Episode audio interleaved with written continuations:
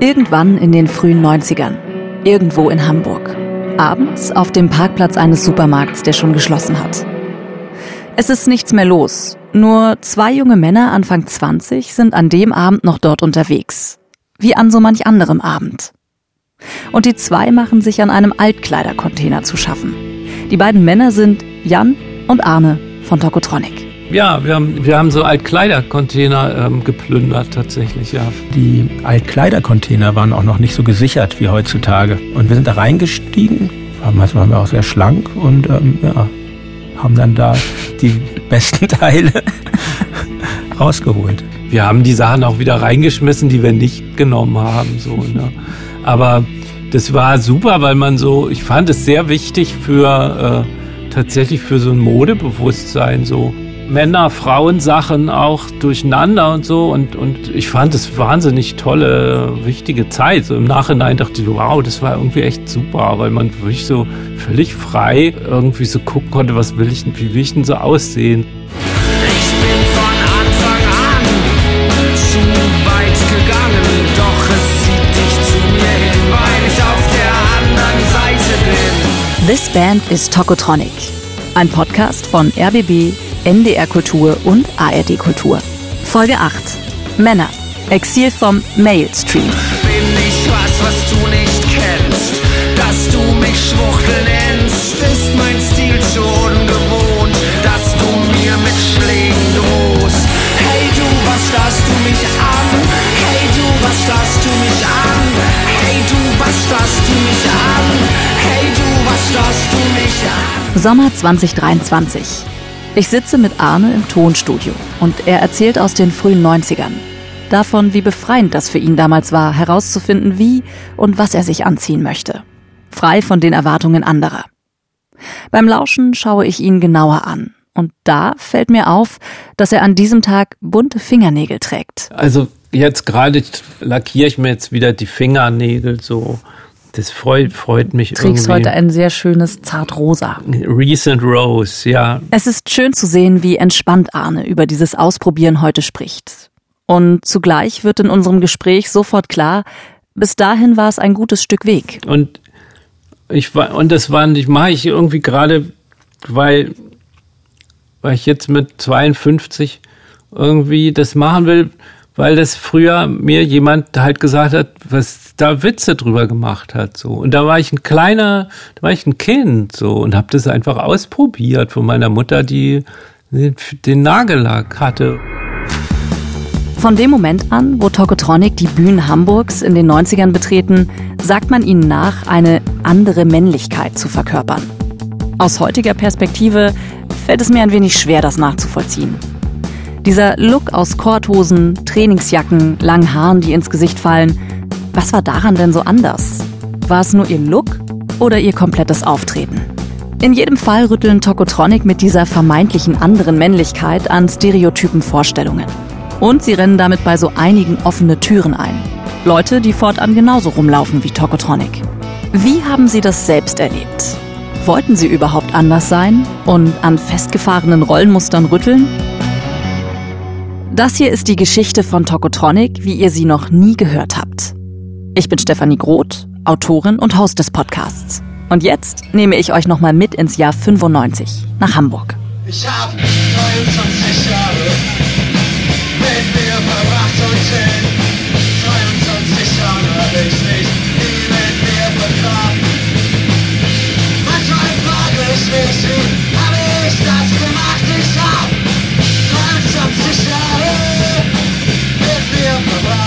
Wir sind im Heinz Kamers Tanzcafé in der Budapester Straße auf St. Pauli. Und Tokotronic spielen dort an diesem Abend mal wieder live. Zwischen 94 und 97 ist dieser Laden in der Budapester Straße einer der Orte, in denen sich alles, was in Hamburg Musik macht und Musik hört, trifft. In diese Szene tauchen Jan, Arne und Dirk mit Anfang 20 als Tokotronic ein. Und fallen auf. Also diese Szene, wo wir da reinkamen, die war sehr von der Modkultur geprägt. Die hatten eben trugen Anzüge oder zumindest Jacketts und alles so ein bisschen in, modisch in die Vergangenheit ge gerichtet und ähm, sahen super aus alle, aber das war einfach überhaupt nicht unsere Welt. Wir, wir interessierten uns für so einen ja, sehr laxen Look. Wenn der Großteil der Kneipen mit Männern in Anzügen gefüllt ist, klar, dann ist der Griff zur Trainingsjacke natürlich direkt eine Ansage. Zumal von drei Typen, die selbst unter ihrer Unsportlichkeit im Schulunterricht gelitten haben. Tokotronic werden mit der selbstgewählten Klamotte zum Trendsetter. Unfreiwillige Stilikonen. Und Role Models für die besagte andere Männlichkeit. Wolltet ihr das? War das eine Attitüde oder ist das auch einfach etwas, was passiert ist, weil das eben ihr wart? Ich kann es nur für mich sagen, ich bin halt doch stark geprägt von dieser von dem Männerbild, was es so in der Musik meiner Jugend, die mich dann wiederum geprägt hat, gab. Und das war die Popmusik, die, die New Romantics. Also Männer, die damals schon, also entweder schwul waren, wie Boy George, oder mit, heute würde man sagen, queeren Insignien gearbeitet haben. Also die sich als Dandys stilisiert haben oder als effeminiert oder wie heißt das Wort nun? Androgyn, das mhm. ist es. So. Und das ist natürlich schon, das sind schon, schon Musiker, also männlich gelesene Musiker, die mich sehr geprägt haben in meiner Art, mich zu kleiden oder darzustellen oder irgendwie so. Man ist nicht muskulös, man ist nicht, nicht, nicht männlich, dann, man ist irgendwie kultiviert eine gewisse Art von Schüchternheit. Es gibt eben auch, man hat auch Gesten, die irgendwie als faggy gelesen werden können oder so. Das ist, zieht sich, sagen wir mal, von David Bowie zu, zu äh, David Sylvian von Japan. Boys,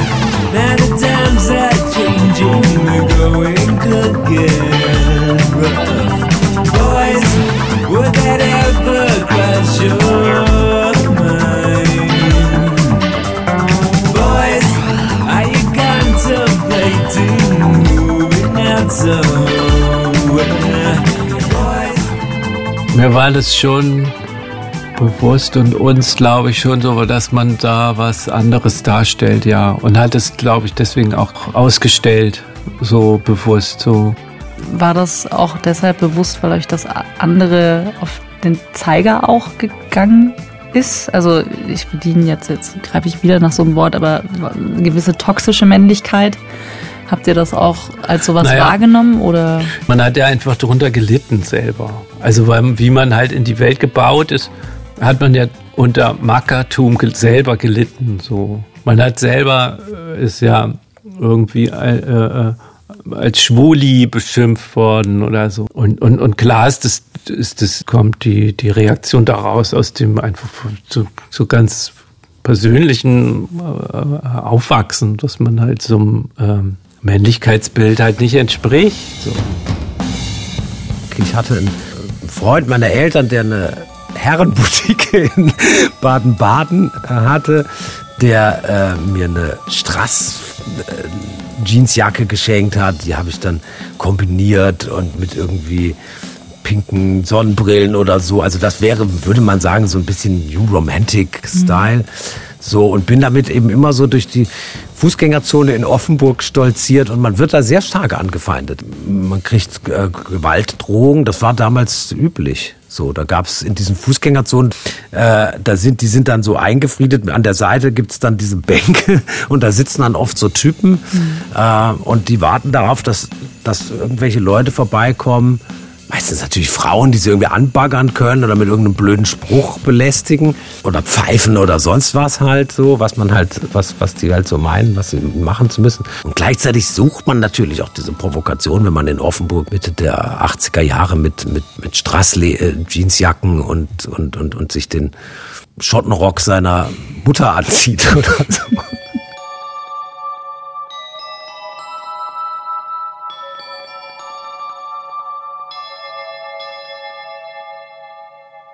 Ich wollte nicht auffällig sein und ich wollte eigentlich genauso wie die anderen sein, aber das ist das Problem. Du, du kannst nicht entscheiden irgendwie ähm, oder kannst nicht andere Menschen zwingen, dich zu mögen, wenn, das, wenn, die, wenn die irgendwann mal das befinden, dass du blöd bist oder zu anders bist oder was weiß ich, dann gibt's keinen Zurück mehr. Tausende Kilometer von Deutschland entfernt wächst Rick in den USA auf. Dort erlebt er in den 70er Jahren seine Kindheit. Warum Und- wurdest du gehänselt in der Schule? weil ich dann in der Band gespielt habe, weil ich nicht so hübsch war, weil ich kein Sportler war, ja, weil ich äh, leider Duran Duran gut fand und irgendwie sich gern irgendwie äh, ein bisschen aus denen verkleidet habe und dann ja in, in, auf dem Land in Maine oder sowas, dann wird man sofort Schwuchtel benannt und ja, so, ja, das ist eigentlich ab zehn Jahre alt oder sowas merkt man halt, wie die Klicken sich aufbauen Ähnliche Erfahrungen also wie bei Arne, Jan und Dirk. Auch was den Sport betrifft, bekommt Rick das Gefühl vermittelt, er sei nicht gut genug.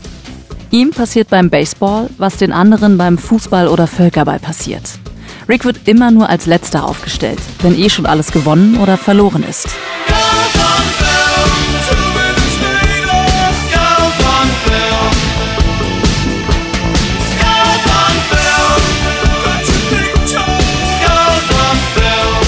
Nach der Schule zieht es Rick zur US Army. Ausgerechnet dorthin, wo eine besonders martialische Form von Männlichkeit eingefordert und vorgelebt wird. Ich wollte nicht rebellieren, ich wollte einfach eine Nummer sein. In Amerika hat man natürlich mit dieser Militär und Patriotismus und, und alles irgendwie, da hat man das Gefühl, dass man irgendwie Teil der Gesellschaft ist irgendwie. Ähm, aber da habe ich auch gemerkt, bin ich auch, da kam ich auch nicht so gut äh, mit klar. Alle vier machen die Erfahrung, einem bestimmten Bild von Männlichkeit nicht zu entsprechen. Alle vier finden Rückzug und Zugehörigkeit in der Musik. Und anstatt sich an die anderen anzupassen, kultivieren sie Stück für Stück ihren eigenen Look und Sound. Zurück nach Hamburg, Mitte der 90er. Wer von euch fühlt sich samstags immer leer und völlig verbraucht? Jeder nahm sich auch sehr wichtig, hatte ich das Gefühl. Also diese Generation, die ein bisschen über uns war, das meine ich jetzt gar nicht nur kritisch, sondern auch ähm, beeindruckt, vielleicht auch ein bisschen kritisch, die nahm sich sehr wichtig. Das fand sehr oft in Kneipen statt und in Kneipen sind diese Typen und die fangen an zu saufen und dann werden sie besserwisserisch und dann fangen sie an, die Frauen auszugrenzen, weil sie haben ja nicht so viel Ahnung und sie wissen vielleicht nicht, wer Bass auf der zweiten Platte von wem auch immer gespielt hat und ehrlich gesagt, who the fuck cares? Und das ist so dieses bisschen typisch Männer-Expertentum, was dann so überhand nimmt. In weiten Teilen, ja, muss man das schon sagen, dass es ziemliches Gegockel war. Gegockel. Ja, ähm, komischerweise vielleicht oftmals gerade die, wo das so sehr, wo sehr viel, sehr strikt politisch verhandelt wurde. Das waren dann oftmals die männerbündlerischsten Kreise. so. Und Tokotronic, wie haben die sich verhalten? In Gesprächen, wenn ich mal da dabei war, waren andere eher lauter. Also die waren eher leiser. Ähm, und, und waren halt auch sensible Zuhörer eher. So mehr als Wichtigmacher. Bernadettler Hengst, Musikerin und damals Sängerin von Die Brauthaut ins Auge. Damals die einzige Hamburger All-Female-Band, die so richtig erfolgreich war. Tokotronic haben ja auch von Anfang an eine andere Form von Männlichkeit verkörpert. Das kam natürlich nicht immer gut an. Vor allem nicht bei den in den 1960er geborenen, bei Kritikern, also bei dieser ersten Welle noch von der Hamburger Schule, Bands oder Kritikern. Kersti Greta, heute Musikerin und Schriftstellerin. Damals schreibt sie als Musikjournalistin für die Specs und ist Teil der Szene rund um die Hamburger Schule. Also die haben dann halt oft gesagt, Tokotronics sind zu verletzlich, zu weich und die haben das auch nicht so ganz ernst genommen. Auch musikalisch war es ihnen nicht so ganz geheuer. Einerseits zu amerikanisch und dann war es auch schon wieder nicht virtuos genug. Und dann fanden sie es auch zu witzig und dann haben sie aber auch den Witz nicht verstanden und den Ernst haben sie auch nicht verstanden. Davor war das alles entweder Punk oder es war Metal oder es war der Fuß auf der Monitorbox oder es war Singen über Sex auf Englisch oder es war unintelligent. Aber bei Tokotronic war das eben einfach, die waren halt einfach total sexy. Thies Uhlmann, zu der Zeit Sänger von Tomte und bis heute enger Freund von Tokotronic. Tokotronic waren dann einfach so, pff, wir kommen aus Hamburg, so sehen wir aus und das ist unser Sound. Wir sind irgendwie softer als ihr. Wir sind irgendwie softer. Ihr könnt euch hier wohlfühlen. Dieses nicht in die Augen gucken wollen, sich auch mal mit dem Rücken zum Publikum hinstellen, äh, so auf den Boden gucken, so schlurfen. Ähm, das hat natürlich auch was von einer Unkörperlichkeit, sagen wir mal, oder unmännliche Körperlichkeit, dass man sich so ein bisschen schämt für so die eigene Schluffigkeit und dass man den Körper nicht zur Schau stellt, wie in anderen Rockbands, so wie ich zeige meine Muskeln sozusagen, sondern eher das Gegenteil, sich so ein bisschen versteckt hinter dem Haar, was, in, was die Augen verdeckt. Und das vermischte sich mit der simplen Lust, sagen wir mal, loszurocken. Tobias Levin, Produzent und Weggefährte von Tokotronic. Sich hinzustellen und mit diesem Gesicht so teilweise fast schon ein bisschen persifliert, kernig so, so loszuspielen und da so die Gitarre zu bedienen und so. Das, und dieses Vermischen, diese verschiedenen äh, ähm, Kontakte herzustellen und Berührungen herzustellen mit verschiedenen Dingen, mit verschiedenen Diskussionen, auch der Ehrgeiz, das zu tun. Exil vom Argwohn, Symptom in der Fächerposition, die mich bezwingt. Sieh mich an, ich bin ein bleicher Mann, der tanzt. Ich bin anders als die anderen. Wenn ich den Beschreibungen so zuhöre, vermischen sich für mich Aspekte in der Musik und Haltung von Tokotronic. Sie sind einerseits wild und rau und mutig. Andererseits sind sie offen, sensibel und leise. Aspekte, die wohl auch heute noch als einerseits eher männlich und andererseits eher weiblich gelesen werden. In dieser Zeit äh, sucht man ja eine Identität. Ich habe die ähm, eben auch über Musik gesucht. Das ist die Stimme von Linus Volkmann. Musikjournalist. Und ich habe dann Underground-Musik gehört in dieser Zeit. Das war Hardcore. Das war so das coole, die coole Musik damals. Das ist so ganz martialische Männermusik, die sich schon damals so mit sehr aufgepumpten ähm, äh, Testosteronfiguren definiert hat. Und das habe ich halt gehört und wollte auch so, mein Angebot war offensichtlich, ich muss auch so hart sein wie diese Typen, weil das gehört ja dazu.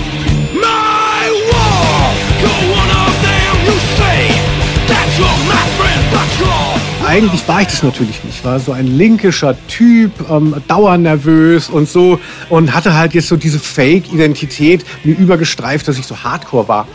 Und dann war es für mich eine unglaubliche Befreiung, so Musik wie Tokotronik äh, zu hören, auch eben mit den Rollenbildern, die sie da mitgebracht haben.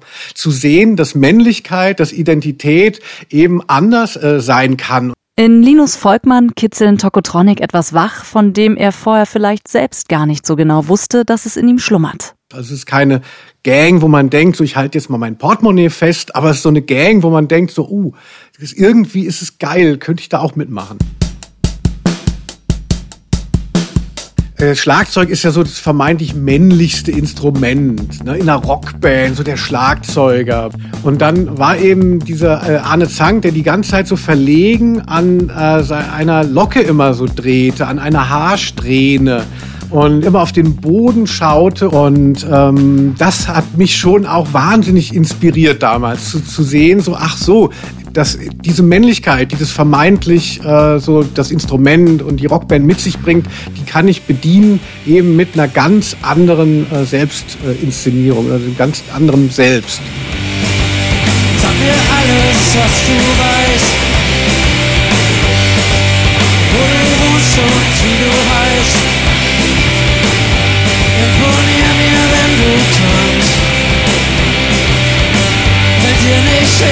Weiß, denn ich bin ein Mann.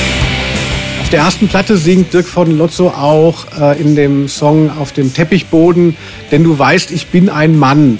Das hat für mich unglaubliche Türen geöffnet. Von da an hatte ich dann auch selber nicht mehr äh, diese Sorge, ich muss irgendwie was anderes repräsentieren in der Subkultur. Also wenn ich dann auf diesen ganzen Punkkonzerten war, dann wollte ich nicht so tun, als wäre ich jetzt hier der Härteste im Moshpit, sondern so, ey, habe ich halt gemacht, wie ich dachte und dachte, das ist aber richtig. Tokotronic-Konzerte sind in den 90ern ein befreiter Raum. Heute würde man sagen, ein Safe Space. Und das schätzt auch Kersti Greta sehr an Tokotronic-Konzerten. Ich habe das als eine total schöne, warme Atmosphäre empfunden. Also ich hatte so ein Gefühl von, dass alle Leute im Raum so gemeinsam auf so einer Frequenz geschwungen haben mit der Band und so. Und ich fand die auch lustig, auch auf der Bühne, auch wie die so, die Zwischenansagen, auch dieses leicht zaudernde und, und auch, dass sie auch so nervöse Typen irgendwie waren. Also es hat mir, es hat total gut mir in meiner Emotionalität geholfen, mich selbst zu sein, so. Klar gab es schon vorher androgyne Popstars. Das haben sie nicht erfunden, aber gerade in diesem Indie- und ähm, Subkultur-Punk-Ding, da musste man schon mühsam erstmal von diesem ganzen Gemackere runterkommen. Aber es war halt doch schon klar, Männer sind Männer und Frauen sind Frauen. Das hat sich erst langsam alles so abgebaut und da waren die 90er noch mitten im Prozess und Tokotronik haben den befeuert. Du bist aus Zucker, du bist hart, du schmilzt dahin, du wirst nicht hart.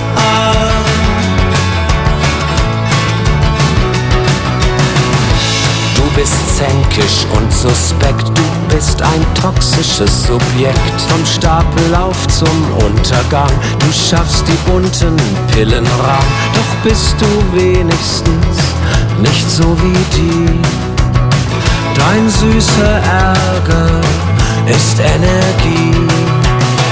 Du bist aus Zucker, du bist hart, du schmilzt dahin, du wirst nicht hart. Es war doch so, dass, dass das schon ein sehr männergeprägtes Umfeld war. Und wenn ich ehrlich bin, ich habe das damals auch echt nicht reflektiert, so, weil das war eine andere Zeit. Ich finde das immer schwierig, wenn mhm wenn in der heutigen Zeit, ich finde es sehr gut, dass die Zeiten sich verbessern, dass es ein Bewusstsein gibt für Themen, die es damals noch nicht gab und eben auch in dieser Hinsicht, was Emanzipation, Feminismus betrifft. Aber äh, ich habe das damals null reflektiert.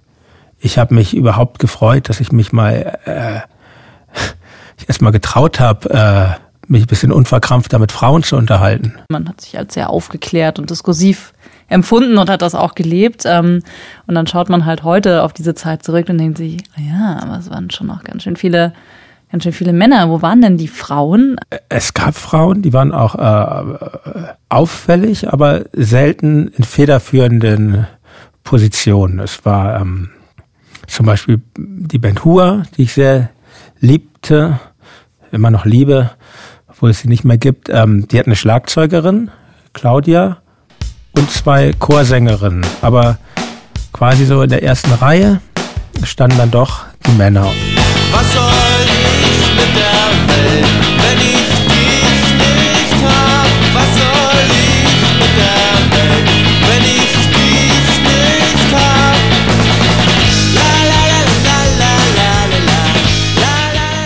Frauen haben bei den Labels gearbeitet und Bands entdeckt.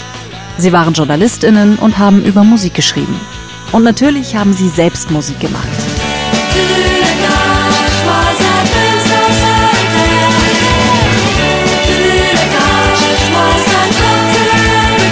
Viele dieser Musikerinnen waren extrem wichtig für die musikalische Sozialisierung von Tokotronic.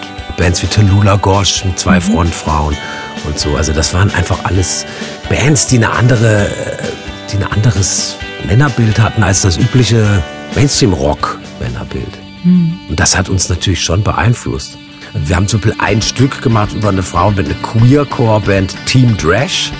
Die Band von Donna Drash, eine wahnsinnig tolle Bassistin, ähm, die eine der ersten Bands waren, die so äh, eine äh, sehr melodiöse Punkrock-Musik gemacht haben mit sehr persönlichen Texten äh, über queere, lesbische Beziehungen. Und deren Platte Personal Best ist immer noch eine meiner absoluten Lieblingsplatten und war unglaublich wichtig 95, 96 für mich, weil die Art des Storytellings und die Art, wie die Songs gebaut waren, fand ich wahnsinnig toll.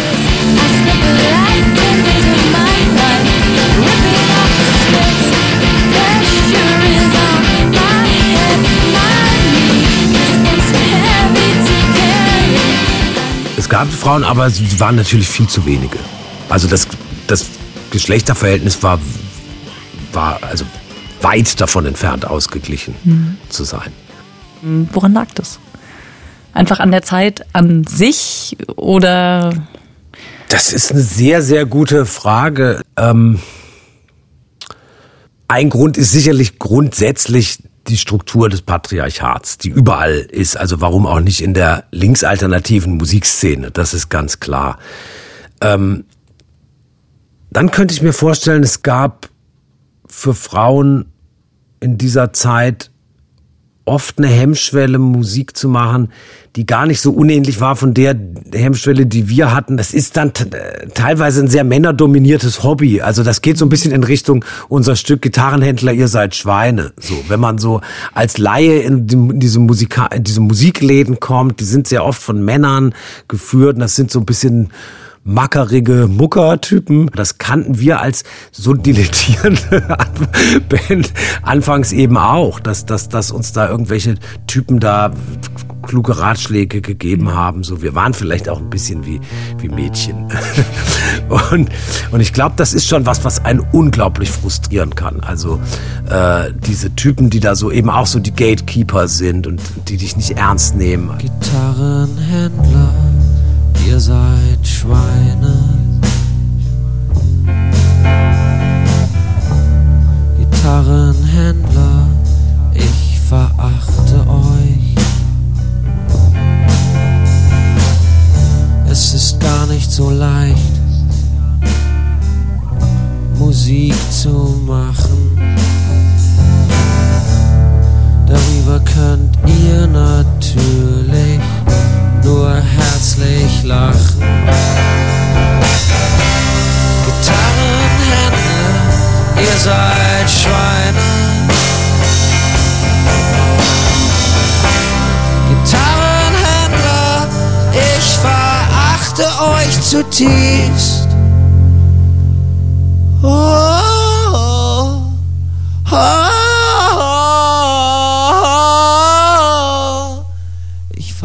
verachte euch zu tief.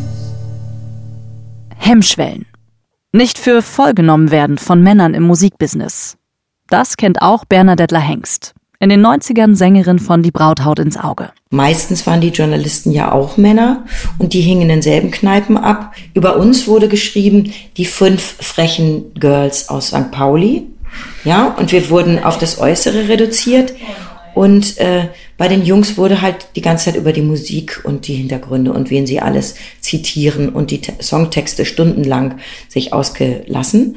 Und ist auch okay, einige haben das auch verdient, weil sie sich viele Gedanken gemacht haben. Wir hatten auch ganz viele Vorteile davon, Frauen zu sein. Das ist natürlich auch nochmal der Unterschied, weil es keine anderen gab. Gleichzeitig wird man dann tituliert als Mösenbonus-Band. Ne? Das gibt's natürlich auch.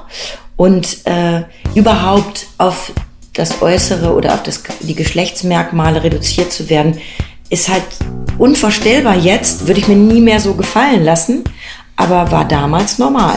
Wir spielten auf Konzerten, da kamen erstmal drei Leute und haben Ausziehen, Ausziehen gerufen. Blätter.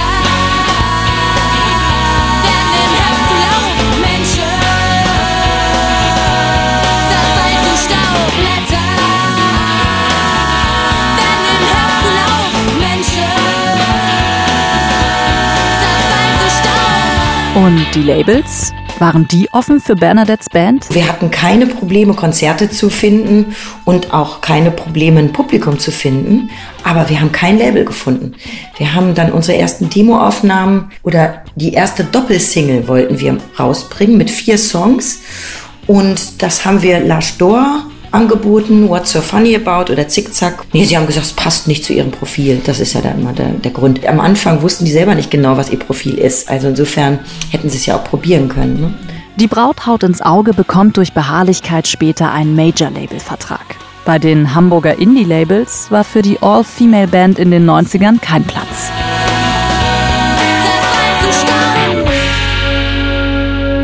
Die Frauen, mit denen ich für diese Folge gesprochen habe, die haben beides erlebt.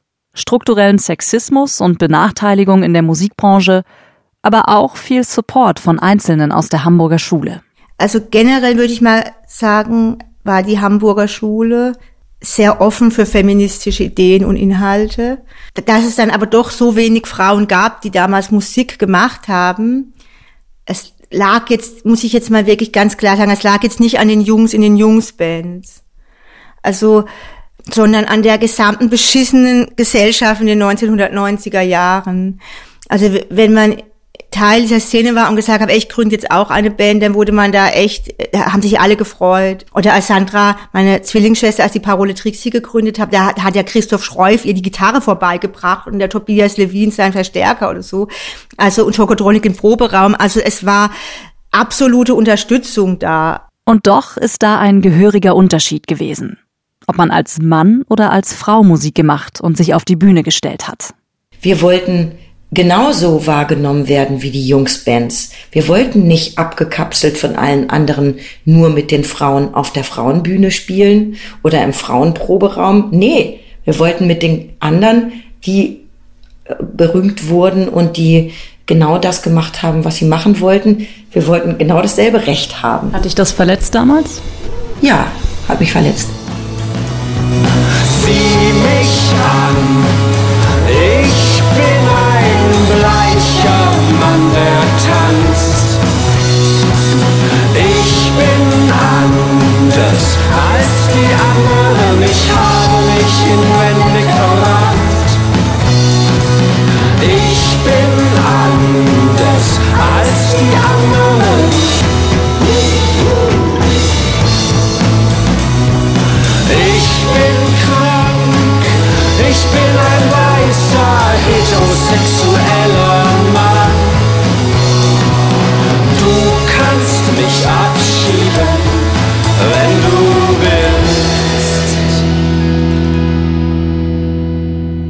Okay, halten wir fest, es hat sich was bewegt, aber eventuell noch nicht genug und ähm, es war schon damals auch eher ein Männerclub.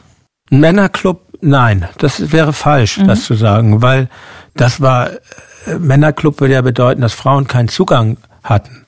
Es, äh, es gab eben nur weniger Frauen in der Szene und vor allen Dingen weniger Frauen, die musikalisch aktiv waren.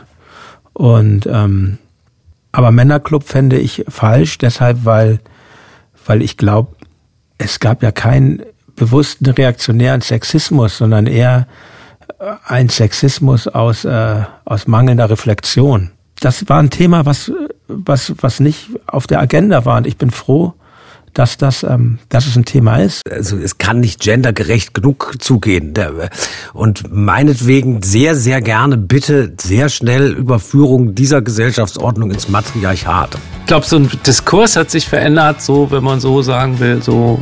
Pff, trotzdem alles war es echt völlig unfassbar schneckig, lang, langsam. Schneckig.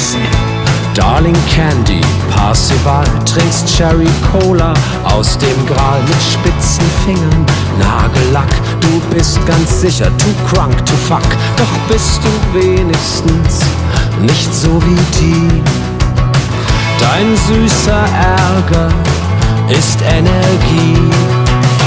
Du bist aus Zucker, du bist hart, du schmilzt dahin, du wirst nicht hart.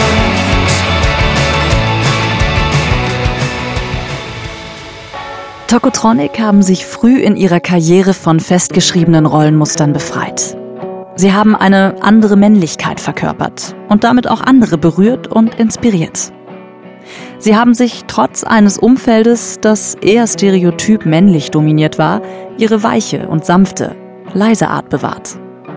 In den 90ern waren sie damit ihrer Zeit voraus. Und wie ist das heute? Vielleicht ist die Zeit gekommen, wo man vielleicht, wo man als Mann selber dann das Gefühl hat, vielleicht sollte man auch mal anderen Leuten das, das Mikro überlassen. Pass the mic. Pass the mic. Heißt das, das war's? Sind Tokotronic nach 30 Jahren auserzählt? Es ist ja doch nur ein Teil der eigenen Identität. Wenn man immer jeden Tag Tokotronik ist, 24 Stunden am Tag, dann, dann hat man wirklich ein Problem. Da muss man ja in die Klapse. Also das ist so, weil man ist ja auch, ich bin ja auch an ganz vielen Stunden des Tages Hausmann und muss bügeln oder rühre im Kochtopf rum oder es kann auch künstlerisch geboten sein, einfach mal die Schnauze zu halten. Das war Männer. Exil vom Mailstream. Die achte Folge von This Band is Tokotronic. Ein Podcast von Rundfunk Berlin-Brandenburg, NDR Kultur und ARD Kultur. Wir freuen uns natürlich, wenn ihr den Podcast abonniert. Zum Beispiel in der ARD Audiothek oder auf den anderen Plattformen, wo ihr Podcasts hört. Wenn euch gefällt, was wir hier machen, lasst uns eure Bewertung da und teilt den Podcast mit euren Freunden. Und jetzt habe ich noch eine Frage für euch. Warum? Diese Frage stellen sich die beiden Hosts des Philosophie-Podcasts T mit Warum ständig. Warum fühlen wir uns sicher? Was gibt uns Sinn? Kann Sprache gerecht sein? Die beiden diskutieren miteinander, schauen in die Philosophiegeschichte, sprechen mit Philosophinnen und Philosophen und sie trinken Tee. Man könnte auch sagen, sie sind im Zweifel für den Zweifel, so wie Tokotronic. Und Host Sebastian trägt auf jeden Fall auch gerne Trainingsjacken. Tee mit Warum. Hört da mal rein. Die Autorin von This Band is Tokotronic bin ich, Stefanie Groth. Die Redaktion und Projektleitung beim RBB hat Sten Lorenzen von Radio 1. Redaktion NDR Kultur Torben Steenbuck. Und für ARD Kultur Rebecca Leiter. Dramaturgie Franziska Krenzin. Produktion und Tonaufnahmen Anja Penner. Weitere Tonaufnahmen haben Nina Kluge und Katrin Witt gemacht. Musik und Score sind von Tokotronic und Moses Schneider. Covergestaltung von Moni Port. Executive Producer RBB Jens Jarisch und Jill Hesse. Executive Producer ARD Kultur Christian Costa-Zahn. Executive Producer NDR Kultur Stefan Fort.